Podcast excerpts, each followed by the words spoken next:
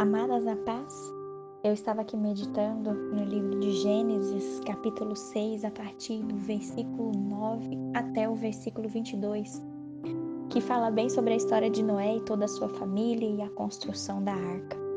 Amadas, eu meditei nessa palavra e entendi que a esposa de Noé, ela sabia como era ser ridicularizada enquanto se trabalha por um projeto que parece tolo para todos. Se a gente lembrar da história, Noé e seus filhos, eles precisaram de anos para construir a arca.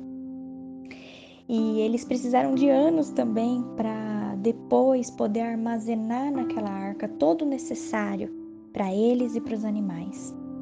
Nesse período, amadas, que é relatado na Bíblia, com que frequência os amigos de Noé e os amigos da esposa de Noé diziam, né, a eles que eles eram lunáticos, onde já se viu eles construírem um enorme barco, falar sobre uma enchente, sendo que nunca havia antes, né, chuva na terra. Vocês imaginam as risadas, os escarnos. Isso deve ter se tornado tão exaustivo, amadas, conforme os anos se passavam mas a gente vê que Noé e a sua esposa, sua família, eles seguiram fielmente as instruções de Deus. Finalmente, amadas, aqueles que haviam zombado deles dariam tudo por um assento naquela arca. Ei, amadas, quando eu penso em nós, trazendo essa reflexão para os dias de hoje, algumas vezes, quando nós buscamos um sonho, quando, né, nós buscamos alguma coisa em Deus, nós podemos parecer tolas para algumas pessoas. Se essas pessoas amadas não têm a mesma visão que nós temos, né? Se essas pessoas não têm essa mesma visão, elas podem achar que os nossos esforços, né, nossos esforços são um desperdício de tempo.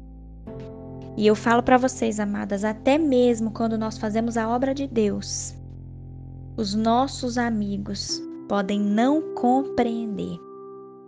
Por isso, amadas, é necessário confiar no Senhor e comprometer-nos com a vontade do Senhor para a gente permanecer na rota, no caminho, mesmo quando os outros nos ridicularizam. E o que eu queria falar para vocês, amadas, é que estar com o Senhor sempre vale a pena. Não importa o que você está vivendo, se há pessoas ao seu redor que não compreendem os seus sonhos, os seus projetos, os seus planos diante de Deus, se há pessoas ao seu redor que te ridicularizam, que riem na sua cara, que fazem escárnio contra você, em nome de Jesus, a própria palavra nos mostra que a mensagem da cruz pode ser loucura para algumas pessoas, mas para nós, né? A mensagem da cruz para nós, a mensagem do Senhor é sempre maravilhosa, é sempre surpreendente. E estar com o Senhor, fazer as coisas para o Senhor sempre vale a pena, amada. Se você tem um sonho, se você tem um projeto, se você tem colocado isso diante de Deus, não importa se as pessoas estão te ridicularizando ou se as pessoas não compreendem, não importa, fica firme, amada. Fica firme porque o Senhor, ele é contigo, ele há de honrar os teus projetos se estiverem de acordo com a vontade do Senhor. Amém? Vamos orar? Obrigada, Deus, por essa palavra. Obrigada, Senhor, por essa meditação. Pai, nós amamos a tua palavra, nós amamos estar contigo, nós amamos, Deus, caminhar com o Senhor, mas nos ajuda, Senhor, a enfrentar aquelas pessoas que nos ridicularizam, Senhor. Ajuda-nos, ó Deus, a passar por essas situações onde muitas das vezes as pessoas desacreditam de nós, as pessoas desacreditam do teu evangelho. Mas, Pai, nós nos colocamos em oração, Senhor, clamando pela tua misericórdia, que seja sobre nós e que seja sobre todos aqueles, ó Pai, que ainda não conhecem a tua palavra e que acham que a mensagem da cruz é uma loucura, Senhor. Deus, visita cada um, que nós possamos, ó Pai, é, se lembrar todos os dias de que estar com o Senhor vale a pena. Estar com o Senhor vale a pena, Pai, e que isso seja uma verdade plantada na nossa mente e no nosso coração, Senhor.